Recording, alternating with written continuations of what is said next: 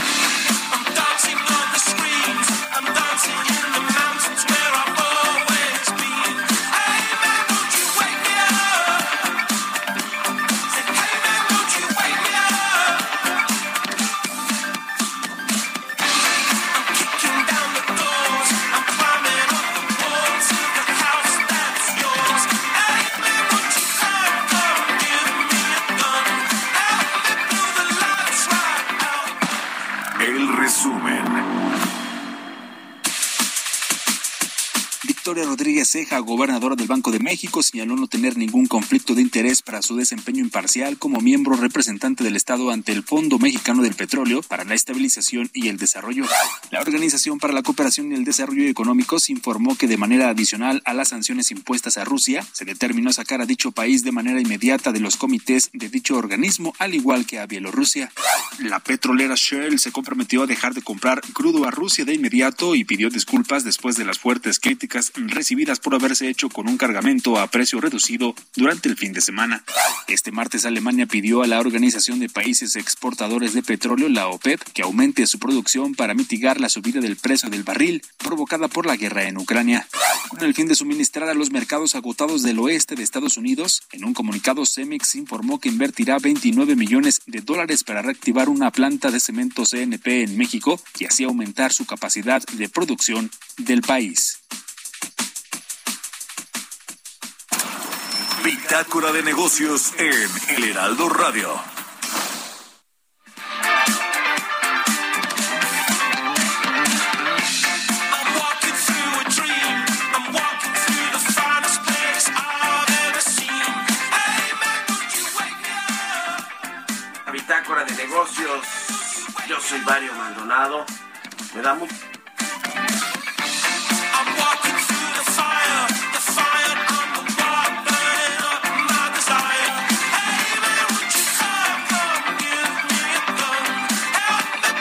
Lights right out of the sun. ¿Qué tal? ¿Cómo están? Muy buenos días. Bienvenidos a Bitácora de Negocios. Yo soy Mario Maldonado. Me da mucho gusto saludarlos en este miércoles 9 de marzo del 2022.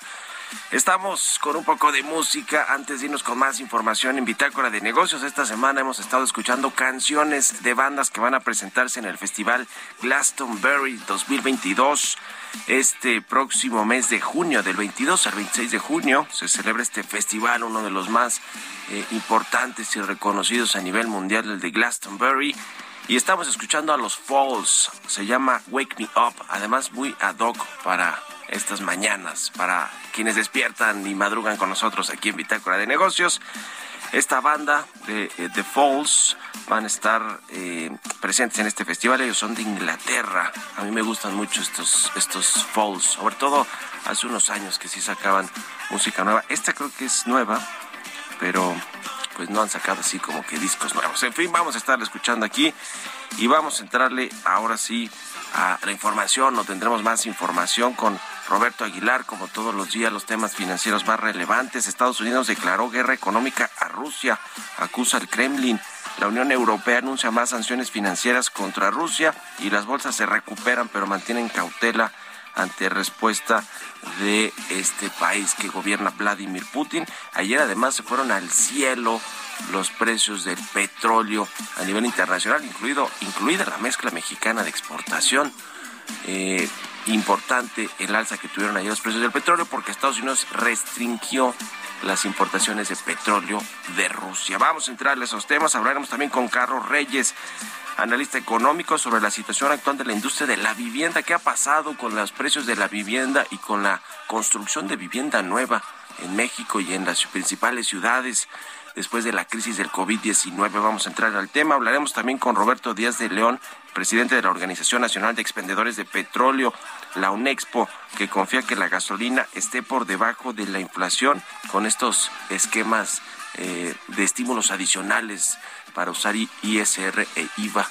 Eh, o para aplicarlas, digamos, a través de estos dos impuestos, porque el IEPS se acabó para las gasolinas. Y vamos a hablar también con Gabriela Luna, secretaria de Equidad y Género de Afore Banorte, la Afore eh, de Banorte, que pues eh, tiene equidad de género, la Afore 21. Eh, vamos, a, vamos a hablar de eso y de otras cositas ahí que tienen que ver con el sistema de pensiones, pero sobre todo a propósito de que hoy es el día sin mujeres, donde no, no hay muchas mujeres en las actividades económicas, productivas, sociales, etcétera eh, vamos a entrarle ese tema con Gabriela Luna y otros asuntos. Así que quédense con nosotros aquí en Bitácora de Negocios, 6 con 10 minutos.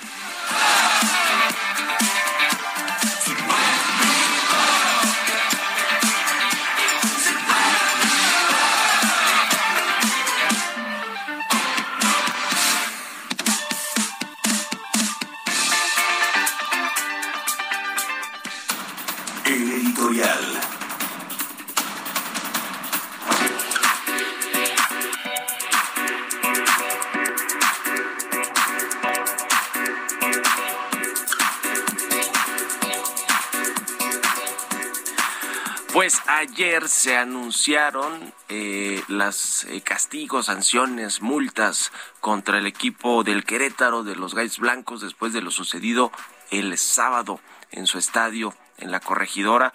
Este trágico momento que vivieron pues los aficionados que estaban dentro del estadio, tanto de la porra del Atlas, sobre todo la porra del Atlas o la barra y todos los aficionados de los rojineros del Atlas que fueron al estadio visitante de los Gallos y bueno, se armó la trifulca, imágenes impactantes que le dieron la vuelta pues a México y a buena parte del mundo.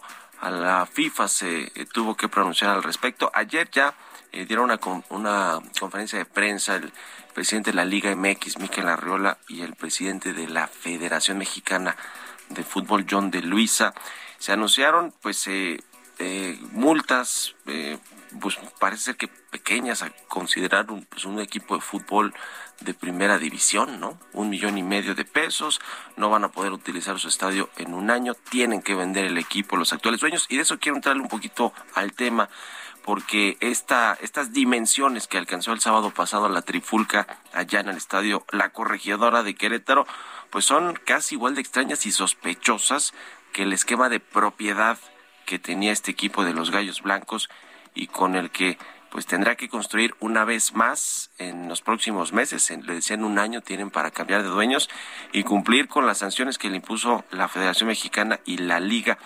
Eh, el asunto es que el equipo, que en teoría pues encabezaba, o todavía encabeza, creo que ya no, Gabriel Solares, eh, el, el- el presidente de este club de los Gallos Blancos del Querétaro, eh, pues en realidad nunca se pensó que este empresario, que no se conoce mucho, pues era tra- trabajaba como contador en una empresa y después resultó pues que tenía dinero para invertir 30 millones de dólares en este equipo de los Gallos Blancos, pues nunca se le vieron estos estos tamaños para ser empresario. eh, y detrás de, de este pues eh, supuesto empresario, supuestamente está también un consejero de Pemex y actual senador de Morena, Rafael Espino de la Peña, quien podría estar pues adquiriendo finalmente ahora sí con nombre y apellido este equipo de los Gallos Blancos del Querétaro. Por lo pronto se queda en manos, en propiedad de Jorge Alberto Hank del Grupo Caliente, que fue quien se lo vendió a estos empresarios, pero pues se lo vendió casi casi que a pagos y como no les han pagado, pues él se regresa a la propiedad de los de los del Grupo Caliente de la familia Hank de allá de Tijuana. Vamos a ver si ellos terminan pues vendiéndoselo a quién, porque tendrá que cuidar muy bien el equipo, eh, perdón, la Liga Mexicana de Fútbol y la Federación, que quede en manos, en manos de empresarios serios que permitan que además de todo cumplan con todos los protocolos que se deben de cumplir cuando se tiene un equipo de primera división y cuando se hace se hacen eventos masivos como un partido de fútbol en un estadio de fútbol. Por lo pronto, Gabriel Solares, el pues ex dueño, propietario, presidente de los Gallos Blancos y el exportero de la selección mexicana, Adolfo Ríos, van a estar suspendidos cinco años de cualquier actividad relacionada con el fútbol profesional. Así las cosas, pero se antojaba que esta tragedia pues podía suceder, toda vez que los dueños pues no eran gente seria y algunos ni siquiera empresarios. Yo escribí eso hoy en mi columna, se llama Gallos Blancos, Dinero, Opacidad y Política. Échenle un ojo si quiere allí en mi columna de la Universal. Seis con cinco minutos, vamos a otra cosa. Seis con quince. Bitácora de negocios. Carlos Reyes, vamos a platicar con Carlos Reyes como todos los miércoles. Mi querido Carlos, buenos días.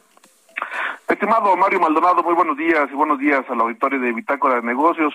Oye Mario, bueno, pues en medio de la pues eh, recuperación económica que necesita el país, pues también habrá eh, que fortalecer pues algunos sectores productivos que representan pues un motor de crecimiento económico considerando pues la relación con las diversas cadenas de valor toda vez que su funcionamiento óptimo pues acarreará beneficios a diversos indicadores que reflejarían pues un mejor momento económico que es el que necesita nuestro país. Y precisamente, Mario Auditorio, por eso hoy me voy a referir, a referir a la industria de la vivienda, cuyo Producto Interno Bruto muestra una tendencia creciente y al compararse con el Producto Interno Bruto de toda la economía, bueno, pues registra una participación de alrededor del 6% en los últimos años, lo cual pues muestra la importancia de esta industria. En los últimos seis años, el PIB de la industria de la vivienda mostró un crecimiento que se reflejó pues en una tasa de crecimiento promedio anual de 2.8%, lo cual, bueno, pues ya se ubica por arriba del PIB de la economía que fue de 2.1%. La importancia de esta industria al PIB nacional, bueno, pues se puede, se puede dimensionar si se observa que pues es mayor a la participación del PIB que la industria automotriz, que es de 3.7%, y bueno, solo se encuentra por debajo de la aportación de la industria del turismo, que es del 8.7%. La industria de la vivienda se conforma principalmente de dos actividades, uno es la construcción y el otro es los servicios inmobiliarios. Estos suman el 95.3% de total de la industria de la vivienda y ambas utilizan un porcentaje mayor de insumos nacionales que los que se usan en la economía en su conjunto y bueno, principalmente en las industrias manufactureras. Ahora, desde la perspectiva de la demanda de bienes y servicios, según lo clasifica el, el gasto funcional, las actividades de la industria de la vivienda más importantes comprenden la edificación con el 68.9% del total y el uso con 25.3%. Uno de los insumos más importantes de la construcción es el cemento y el otro es el concreto premezclado, los cuales recientemente se han incrementado como la mayoría de los commodities, Mario, y esto es un reto para esta industria. Y bueno, en cuanto a los puestos de trabajo, el número de empleos de la industria de la vivienda han oscilado entre 2.2 y 2.5 millones de puestos, los cuales, bueno, pues han presentado alrededor de 6% del total de los puestos de la economía, lo cual, bueno, Mario Auditorio, pues muestra la relevancia de esta industria del mercado laboral. Además, el promedio de las remuneraciones en la industria de la vivienda a los trabajadores es tres veces mayor al salario mínimo y 4.3 veces más que el del promedio de la economía. La presencia de este sector, de esta industria, bueno, eh, está en todo el país, obviamente, pero sobresalen pues seis entidades, que es la Ciudad de México, Nuevo León, Jalisco, Chihuahua, México, Guanajuato y Coahuila, que suman el 57.3% del total de la producción eh, bruta de la construcción. De acuerdo con la Cámara Nacional de la Vivienda, del Desarrollo y Promoción de la Vivienda, la Canadevi, pues este año se tiene la meta de alcanzar entre 225 mil a 240 mil viviendas nuevas individualizadas. Esto sería pues estar arriba entre 4 y 5% de lo que se colocó, por ejemplo, en el 2020. Sin duda, Mario, pues es una industria importante, como lo decía, tiene efectos en muchas en muchas cadenas de valor y bueno, esto debería de tomarse en cuenta precisamente para la recuperación económica que necesita el país. Sectores sensibles que aportan al Producto Interno Bruto, a la generación de empleos, pero sobre todo, Mario, a la inversión, a la inversión tanto pública como privada, y esto sabemos que clave, clave para que el crecimiento económico de México sea el óptimo para lo que necesitamos, pues es que haya precisamente inversión pública e inversión privada, y ojalá que sectores como este no se eh, no sean olvidados y sean tomados en cuenta por parte también de las autoridades para esta recuperación que todos anhelamos, Mario. Pues complicado entorno todavía para el sector de la vivienda con este aumento de las materias primas que son pues muy importantes para la construcción de vivienda nueva en el país y, y bueno, todo el sector inmobiliario, en fin. Gracias, mi querido Carlos. Un abrazo y muy buenos días. Abrazo, Mario. Muy buenos días. C. Reyes Noticias. Sigan a Carlos Reyes, 6 con 20. Economía y mercados. Roberto Aguilar ya está aquí en la cabina del Heraldo Radio. Mi querido Robert, buenos días. ¿Cómo estás, Mario? Muy buenos días. Rápidamente te comento que ya salió el dato de la inflación de febrero, la tasa anual 7.28, ligeramente por arriba de lo esperado. ¿Qué fue lo que más subió en este mes? Pues vamos con el gas doméstico en primer lugar, el gas LP, luego le siguió el pollo, loncherías, fondas, torterías, taquerías, la gasolina de bajo octanaje, el limón que siguió subiendo, Mario. Fíjate, solo en el mes se reporta un crecimiento, de acuerdo con los datos del INEGI, de más de 15%, carne de res, la tortilla y el aguacate. Estos son los productos que más se encarecieron justamente en el segundo mes del año. Y bueno, fíjate que también eh, rápidamente lo que está sucediendo ahora, Mario, es eh, los mercados sí recuperándose, pero cautelosos respecto a lo que Rusia pueda responder justamente después de las diversas sanciones que le han impuesto. También Reino Unido anuncia nuevas sanciones en materia de aviación. La Unión Europea también da a conocer una serie de castigos que van a incluir, este Mario, a los ricos, a los millonarios rusos con sus activos que podrían ser incautados justamente en la Unión Europea. Y es que Rusia advirtió a Occidente que está trabajando en una amplia respuesta a las sanciones que serían rápidas y harían daños a las áreas más vulnerables de Occidente. La reacción de Rusia será rápida, meditada y efectiva para aquellos a los que se dirija. Esto lo dijo justamente el director del Departamento de Cooperación Económica del Ministerio de Asuntos Exteriores de Rusia. Ayer el presidente de Estados Unidos, Joe Biden, impuso una prohibición inmediata a las importaciones rusas de petróleo y otros productos energéticos en represalia justamente por la invasión de Ucrania, pero después de esto, fíjate que la hizo algunas declaraciones justamente el Kremlin y ya eh, dijo textualmente que Estados Unidos ya había declarado una guerra económica a Rusia y que Moscú pensaría seriamente en qué hacer después de que el presidente Joe Biden impusiera una prohibición a las importaciones de petróleo ruso y otros tipos de energía. Justamente el portavoz del Kremlin sostuvo que Rusia ha sido y es y será un proveedor fiable de energía y señaló que los flujos energéticos van a continuar, pero se ve la bacanal, la bacanal hostil que ha sembrado Occidente, y eso por supuesto hace la situación muy difícil, los obliga a pensar seriamente, esto lo dijo el portavoz justamente del gobierno ruso. Interesante también ayer lo que sucedió con los mercados, Mario, y es que justamente cuando se da a conocer este tema de la prohibición, que hay que decir que Estados Unidos no es un comprador muy fuerte de Rusia, sin embargo, pues eh, sí incide, eh, o incidió más bien en los eh, niveles internacionales, en los eh, marcadores, y los llevó a subir, pero luego, después, eh, pareciera que hubo una reacción, y es que la lectura, Mario, es que también eh, pues el mundo podría echar mano de otros de otras fuentes de petróleo para subsanar justamente entre los 5 y 7 millones de barriles que pone a disposición el mercado exterior todos los días Rusia.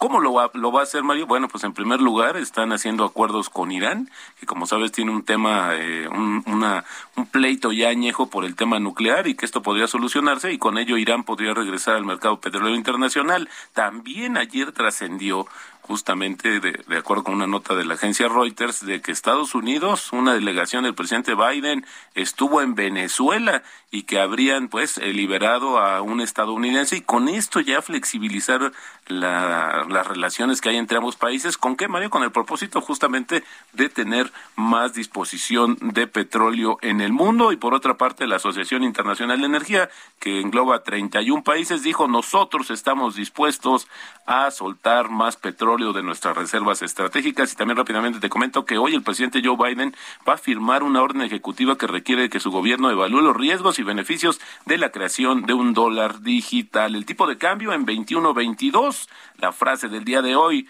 los mercados financieros están diseñados para transferir dinero del impaciente al paciente. Esto lo dijo Warren Buffett. Buenísimo, Robert. Gracias. Nos vemos al ratito en la televisión. Al contrario, Mario, muy buenos días. Roberto Aguilar, síganlo en Twitter. Roberto AH6 con 24. Vámonos a la pausa de la media. Ya volvemos.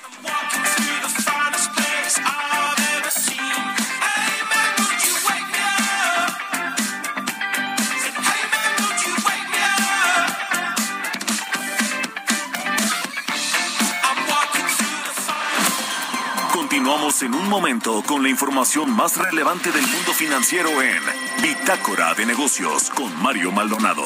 Regresamos. Estamos de vuelta en Bitácora de Negocios con Mario Maldonado.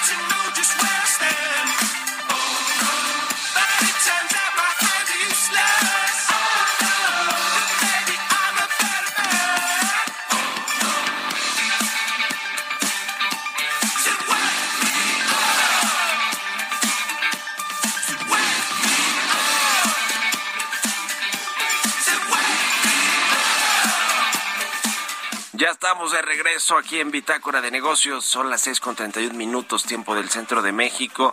Y regresamos escuchando un poco de música antes de ir con la segunda parte de la información. Estamos escuchando a los Falls. Se llama Wake Me Up esta canción. Es una de las bandas que se va a presentar en el Festival Glastonbury 2022, que se llevará a cabo del 22 al 26 de junio próximo. Regresa después de tres años de ausencia este festival. Y los Falls, que son una banda originaria de Oxford, Inglaterra, van a estar presentes en Glastonbury. Vámonos al segundo resumen de noticias con Jesús Espinos.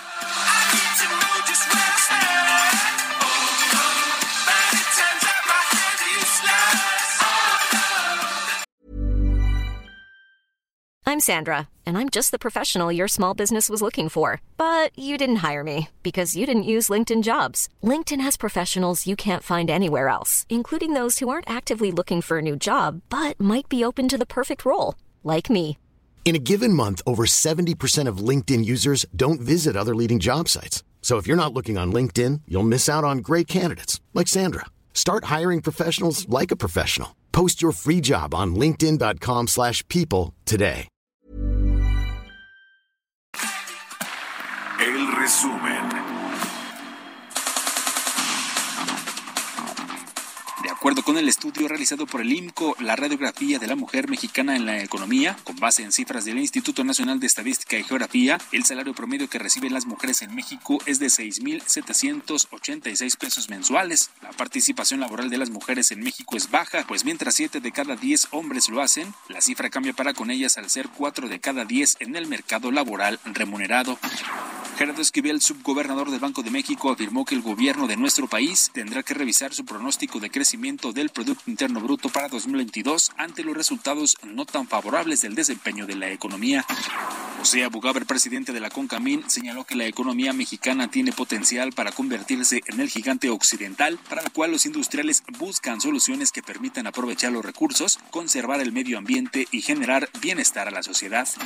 El Instituto del Fondo Nacional de la Vivienda para los Trabajadores, a través del esquema Cuenta Infonavit más crédito bancario, brinda la oportunidad a 16.629.646 de derechohabientes no activas de acceder a una hipoteca y comenzar a conformar su patrimonio. De acuerdo con los datos publicados por el INEGI, el índice global de productividad laboral de la economía mostró en el periodo entre octubre y diciembre de 2021 una reducción de 1.2% en horas trabajadas con respecto a los tres meses previos, con lo cual suman seis trimestres consecutivos a la baja.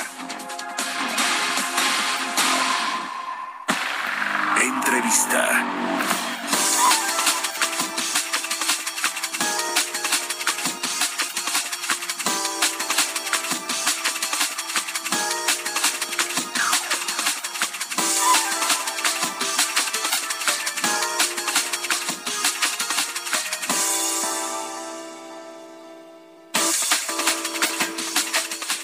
Ya le comentábamos ayer sobre el aumento que tuvieron los precios internacionales del petróleo luego de que Estados Unidos pues dijera que va a dejar de comprar eh, eh, petróleo, gas y carbón a Rusia.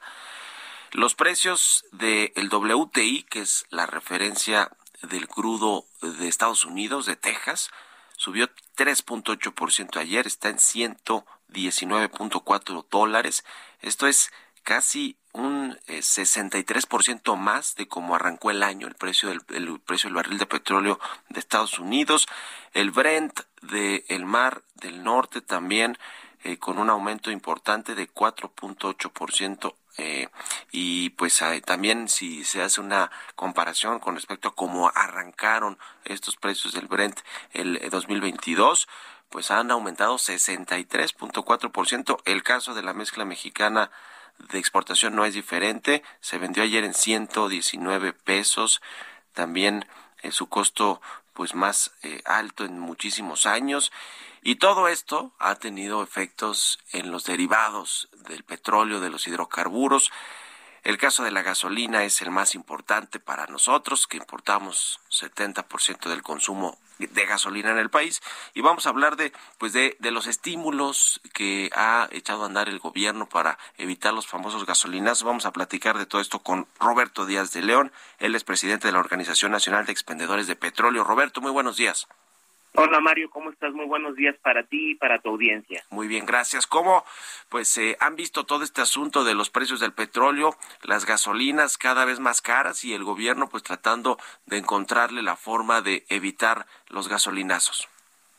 Sí, pues bueno, como bien comentas, el gobierno ha eh, decretado un nuevo esquema, eh, es un instrumento adicional con el que va a permitir de alguna manera poder controlar el precio para que el consumidor no vea en el precio al público unas variaciones tan abruptas como ya está sucediendo en otros países. Me gustaría comentarte, por ejemplo, el caso de Estados Unidos, en donde ayer prácticamente tuvo un récord el precio del diésel en las estaciones de servicio a 4.86 dólares el galón, es decir, más de 27 pesos y aquí en México, bueno, ayer se registró un precio promedio de 22 pesos con 73 centavos en el diésel, ¿no? Entonces, en ese comparativo, creo que el instrumento podemos ver que está funcionando, porque en este nuevo escenario internacional, si hubiéramos mantenido el esquema anterior, no se hubiera podido contener este precio de los energéticos. Sin duda, sin duda alguna, se acabó el estímulo del gobierno federal, de la Secretaría de Hacienda, a través del impuesto especial, se tuvo que implementar esta otra medida eh, con, con el IVA, con el ISR. Eh, ¿Cómo, ¿Qué, ta- ¿Qué tanto puede aguantar el gobierno? Porque ese es el otro asunto, ¿no? Si los precios del petróleo, si el conflicto en Europa del Este entre Rusia y Ucrania se mantiene eh, y hay estas eh, nuevas medidas como la que tomó ayer Estados Unidos para evitar que se importe y se importen hidrocarburos de Rusia, pues van a seguir presionando los precios del petróleo y cada vez van a ser más caros. Eh, a ver, hay estimaciones o hay quien dice que pueden llegar hasta los 300 dólares por barril. Estaremos hablando ya de algo completamente extraordinario, algo que no habíamos visto antes y el gobierno pues no tiene recursos infinitos, al revés, sufre mucho por tratar de subsidiar el, eh, el tema de las gasolinas. ¿Hasta cuándo se puede soportar un precio eh, del petróleo que va en aumento? Fíjate que es muy buena la pregunta y también sería muy irresponsable de mi parte tratar de, de fijar una fecha o algún monto, porque hay muchas variables que considerar. Entonces creo que aquí lo más importante es estar muy atentos y semanalmente, cada viernes, estar muy atentos al diario oficial, a ver cuál es el análisis de la Secretaría de Hacienda para decretar el importe de este instrumento adicional. Y yo estoy cierto que vamos a tener días eh, muy intensos en este monitoreo de precios internacionales, de precios de los eh, refinados y creo que la pregunta sería muy compleja estarla contestando, sin embargo, confiamos en que el análisis que ha hecho la Secretaría de Hacienda, en donde ellos determinan que lo el excedente del precio por la exportación podrá ser suficiente para aguantar eh, el caso contrario de lo que viene siendo la balanza comercial de lo que estamos importando de refinados. Ojalá que el análisis sea muy fino y muy preciso y no nos queda más que seguir monitoreando este esquema nuevo que ha implementado la Secretaría de Hacienda.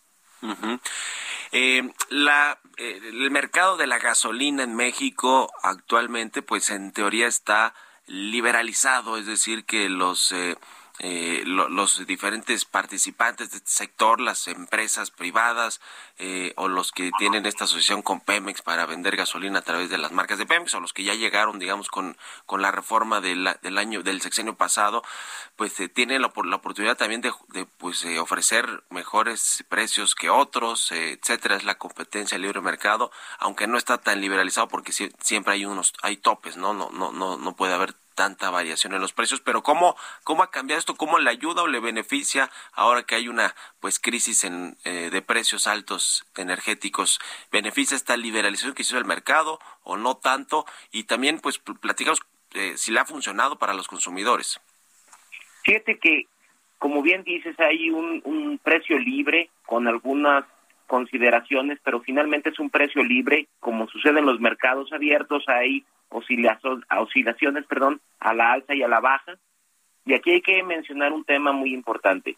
Nosotros como empresarios gasolineros hemos tratado de ir llevando una autocontención en nuestro margen para cuidar siempre que los precios no rebasen en términos reales el, el- con respecto a la inflación el precio final al consumidor, que ese es un- una indicación, por llamarlo de alguna manera, del gobierno federal, y nosotros hemos sido muy cuidadosos y responsables de ir cuidando esta parte para que nunca rebasen los precios de las gasolinas y el diésel en estaciones de servicio más allá de la inflación en términos reales. Entonces, creo que esa política la seguimos manejando y con las oscilaciones normales, ahora creo que viene este periodo adicional de autocontención por parte de los empresarios gasolineros para seguir cuidando a nuestros consumidores en, su, en sus finanzas. ¿Va a haber gasolinazos eh, pronto si se mantienen estas presiones en los precios? Seguramente van a seguirse viendo incrementos en los precios. Eh, ¿Esto le beneficia o, o no tanto a los eh, vendedores de gasolina en México, a los que tienen estaciones de gasolina? No, porque al final nosotros mantenemos nuestro propio margen y lo seguimos conteniendo, entonces nosotros nada más estamos trasladando ese diferencial en el costo de la de la materia prima nuestra. Es decir, si a nosotros nos suben 20 centavos, tenemos que trasladar ese incremento, pero lo no es que nos beneficie en lo absoluto. ¿Cómo va el tema de los permisos para abrir nuevas estaciones o renovar los permisos para operar estaciones de gasolina en México. Eh, eh, se había escuchado que tuvieron problemas para que eh, en, en, el, en los reguladores les renovaran estos permisos. Incluso en Estados Unidos hubo eh, también algunas quejas de congresistas, eh, etcétera. Eh, ¿Ya se, se regularizó esto? No, este proceso de regularización es un proceso lento y nosotros como Nexpo pues mantenemos el diálogo con las autoridades correspondientes, en este caso con la Comisión Reguladora de Energía, invitándolos a que por favor regularicen los expedientes que están atrasados. Todavía hay un retraso considerable, no te podría decir el número, pero también vemos con optimismo que este año ya empezaron a tener sesiones con periodicidad y han estado dando los permisos. Entonces eso pues nos motiva y creo que es importante porque tenemos muchos municipios en el país que requieren de estaciones de servicio. Hay más de 500 municipios en el país que no cuentan con una estación de servicio y pues finalmente nosotros estamos convencidos que ni el Estado ni el mercado puede solo. Necesitamos esta coordinación y participación conjunta de la iniciativa privada y el gobierno para poder tener las reservas estratégicas que el país requiere. Y por último, eh, Roberto Díaz de León, presidente de la UNEXPO, quiero eh, preguntarte sobre eh, el tema del, del, del mercado. ¿Cómo, ¿Cómo han visto? Porque, a ver, hay una eh, intención claramente del gobierno de que Petróleos Mexicanos retome eh, la operación, pues casi, casi que de toda la venta de gasolina, ¿no? Hay muchas marcas nuevas, tanto nacionales como internacionales. ¿Ven riesgos de que esto cambie en lo que resta del sexenio? Porque, pues, la política del presidente y de Pemex ha sido clara. Quieren ellos retomar el control de todo. Creo que mientras lo hagan con reglas claras, piso parejo y con ofertas de valor que beneficien tanto a los empresarios gasolineros como al consumidor final, es positivo, porque la competencia al final abona. Lo que no se vale, pues es que las reglas no fueran claras o que se cambien a mitad del partido.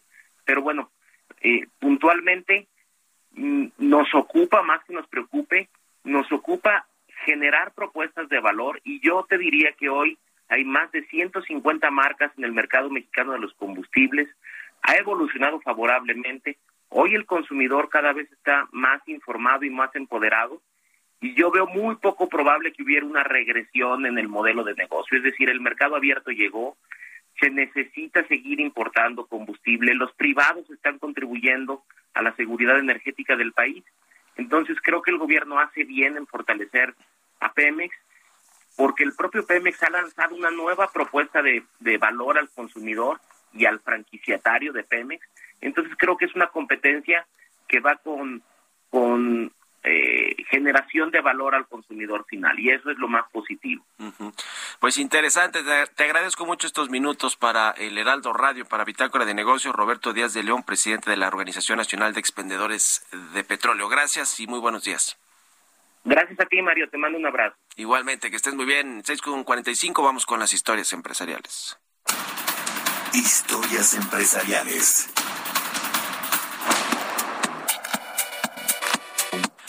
El Instituto Federal de Telecomunicaciones aprobó una prórroga para esta compañía Altan Redes que vaya que ha sufrido eh, para desplegar la infraestructura de, telecomunicaciones y pues eh, ser esta red compartida que conecte a todas las poblaciones, municipios, localidades del país. Se fue hasta concurso mercantil y el IFT le aprobó esta prórroga para cumplir con su cobertura.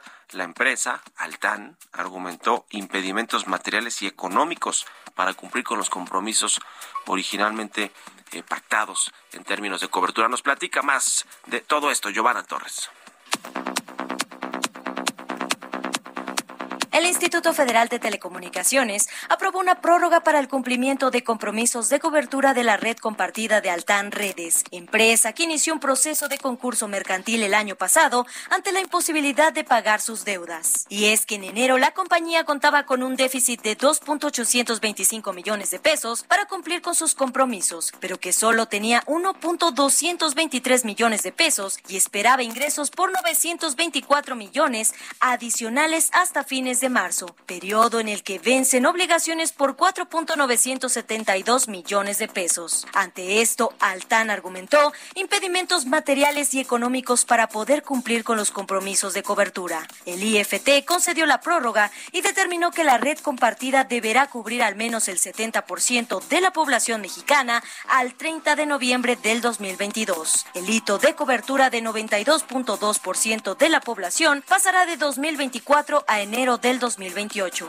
Recordar que en noviembre del 2021, el juez séptimo en materia civil de la Ciudad de México declaró a Altan Redes en concurso mercantil, lo que permitirá a la compañía continuar con su reestructura para reorganizar sus compromisos financieros. Altan es el principal proveedor de red para el mercado de operadores móviles virtuales de México y a mediados de diciembre del 2021 anunció haber alcanzado los 5 millones de usuarios a través de su red. Para Bitácora de Negocios, Giovanna Torres. Mario Maldonado en Bitácora de Negocios.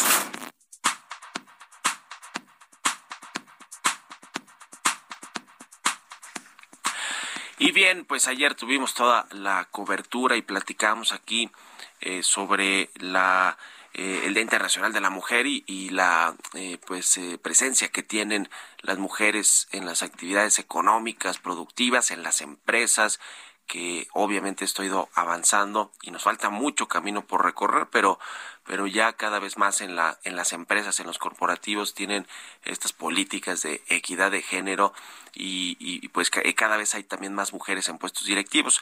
Vamos a platicar con una de ellas, con Gabriela Luna, ella es secretaria de Equidad y Género de la Afore Banorte. ¿Cómo estás, Gabriela? Muy buenos días. ¿Qué tal, Mario? Muy bien, muchas gracias.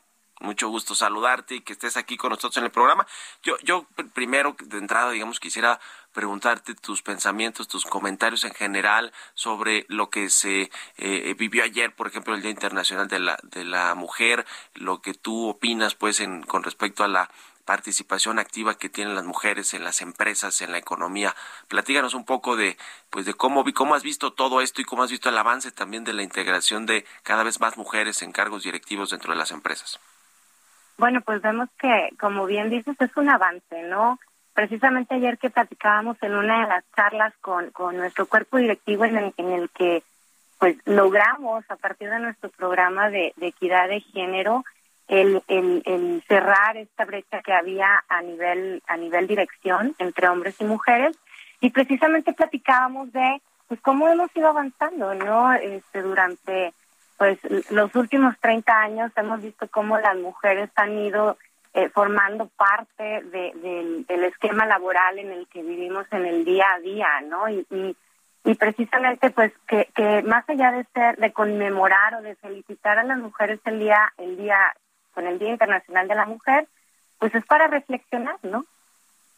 ¿Qué, qué necesitamos avanzar? ¿Qué necesitamos cambiar como sociedad? ¿Qué necesitan hacer las empresas, el gobierno, etcétera, para pues hacer políticas inclusivas, para abordar temas de la diversidad, de la violencia laboral, eh, de la violencia en general en la, en la que vivimos como país y, y pues poner un granito de arena como lo estamos haciendo en Afore 21 Banorte, que somos la primera administradora en México que pues ha empezado, ¿no? Tenemos poco menos de un año en, en haber implementado este tipo de iniciativas en el que desde la alta dirección pues se crea un comité y se toman decisiones y acciones concretas para para implementar eh, y cambiar los procesos, hacer sensibilizar desde nuestros procesos de reclutamiento y selección, equilibrar en cada uno de los niveles eh, que conforman la estructura de la empresa para eh, diversi- diversificar y tener esta diversidad de pensamiento, ¿no? No es lo mismo tener una sala llena de este, 10 hombres a tener cinco mujeres y cinco hombres en el que pues puedes compartir y, y tomar decisiones eh, pues más eh, robustas o más ricas en términos de pensamiento en pro de la organización y, y de todos los cambios que hay que hacer. Nosotros también eh, iniciamos eh, como parte de este proceso, no nada más en pro de la mujer, sino en la igualdad de derechos, ¿no? Eh, cambiamos nuestras políticas en la parte de licencia de maternidad y de paternidad, en donde pues a los hombres les damos esta misma esta misma oportunidad de tener y de tomar estos 84 días que se les dan a las mujeres, pues también ampliarlos hacia los hombres y apoyar el tema de la corresponsabilidad en el hogar, en donde también el hombre pues tenga este acercamiento en, las responsabilidades en, la casa, con los hijos, y también dar la oportunidad a la mujer que pueda desarrollarse en el término laboral. Ujú. Eh, hay, hay todavía eh, algunos asuntos pendientes, como ya nos, nos platicas, eh, Gabriela, han, han ido mejorando todas estas políticas de, equidad de género en las empresas, sobre todo en algunas pues muy institucionalizadas, como, como es el caso de todo el grupo financiero Banorte y, y obviamente la FORE no es la excepción, eh, pero todavía hay temas que trabajarse, ¿no? Yo creo que uno de los más importantes es el tema de los salarios, la brecha salarial que sigue siendo importante. ¿Cómo están manejando ustedes ese, ese asunto? Claro, y, y, y este es un tema bien sensible, ¿no?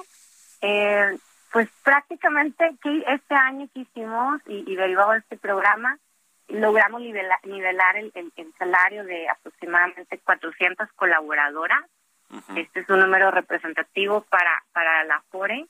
Y, y pues, ¿qué se busca? El que no tiene, pues, y es cuestión de justicia, ¿no, Mario? Vamos allá de poner una política. ¿Por qué una mujer tendría que ganar menos que un hombre teniendo la misma responsabilidad, teniendo el mismo nivel de puesto en una empresa? Entonces, bajo este mismo concepto, pues fuimos modificando y adaptando los lineamientos establecidos. Al final, todo esto se basa en políticas, ¿no? De, en- al momento de, de, de contratar a una mujer o al momento de contratar a un hombre. Establecen lineamientos y sobre los cuales, pues definen, no va a haber una brecha. Si tiene el mismo conocimiento, la misma experiencia y, da- y damos las mismas, el, mismo nivel de oportunidad, pues ¿por qué tendría que haber una brecha en el salario? Entonces, partiendo sobre esto, pues adaptamos y modificamos nuestros procesos y, e- y realizamos acciones concretas para poder nivelar y mantener este esta esta brecha en el, en el, en el, en el nivel más bajo posible. A nivel México, creo que según los datos de la OCDE, pues hay alrededor de un 18% de brecha salarial en promedio. Pues eh, importante seguir hablando de estos temas ayer, hoy y muchos días más, todos los días de ser posible, porque eh, eh, ha sido una deuda pendiente que se ha venido arrastrando por muchos años, décadas, y ahora que, las cosas comienzan a cambiar, pues vale la pena seguir impulsándolas desde todos los ámbitos y, y, obviamente todas las personas. Te agradezco mucho estos minutos para el programa, para el Heraldo Radio, para Bitácora de Negocios, Gabriela Luna, secretaria de Equidad y Género de Afore Banorte. Muchas gracias y muy buenos días. Gracias, Mario. Hasta luego. Hasta luego. Con esto nos despedimos. Gracias a todos ustedes por habernos acompañado este miércoles. Se quedan en el Heraldo Radio con Sergio Sarmiento y Lupita Juárez. Nosotros vamos a la televisión, al canal 10, a las noticias de la mañana y nos escuchamos aquí mañana a las 6. Muy buenos días.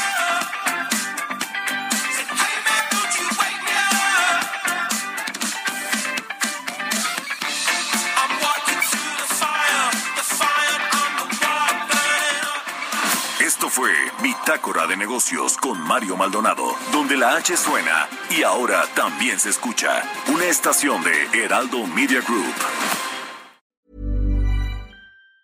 Planning for your next trip? Elevate your travel style with Quince. Quince has all the jet setting essentials you'll want for your next getaway, like European linen, premium luggage options, buttery soft Italian leather bags, and so much more. And it's all priced at 50 to 80% less than similar brands. Plus, Quince only works with factories that use safe and ethical manufacturing practices. Pack your bags with high-quality essentials you'll be wearing for vacations to come with Quince. Go to quince.com slash trip for free shipping and 365-day returns.